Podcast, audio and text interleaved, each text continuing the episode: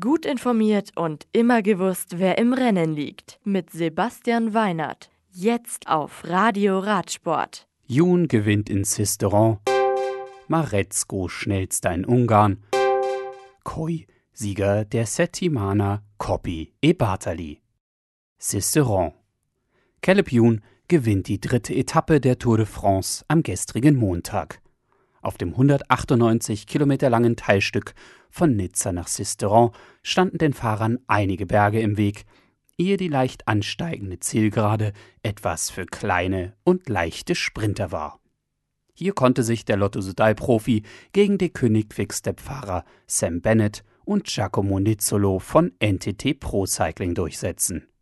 Julien Alaphilippe verteidigt das Maillot jaune und liegt vier Sekunden vorne.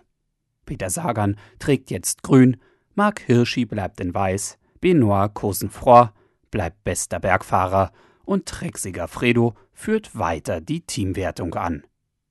Die vierte Etappe am Dienstag startet in Sisteron und endet nach 160 Kilometern auf der ersten Bergankunft in Orsières-Merlet.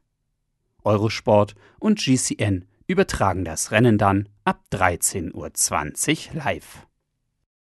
Nirei Chasa. CCC-Profi Jakob Maretzko feiert einen ganz knappen Sieg nach dem Sprint der dritten Etappe auf der 41. Ungarn-Rundfahrt. Der Italiener setzt sich gegen Mitchelton-Scott-Profi Caden Groves und Erlin Bleekra von Uno X Pro Cycling durch. Die Etappe am Dienstag ist leicht wellig und das 180 Kilometer entfernte Ziel wird nach drei Sprint- und zwei Bergwertungen erreicht werden.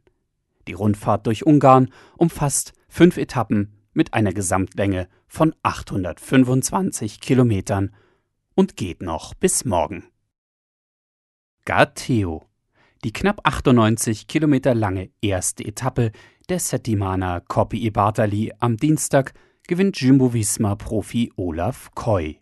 Der Niederländer ist dabei schneller als Ethan Heiter von Ineos Grenadiers und Phil Bauhaus von Bahrain McLaren. Heute Nachmittag folgt dann ein 13 Kilometer langes Zeitfahren. Insgesamt umfasst die Rundfahrt fünf Etappen mit einer Gesamtlänge von über 600 Kilometern. Sie endet am kommenden Freitag. Das Radio für Radsportfans. Im Web auf radioradsport.de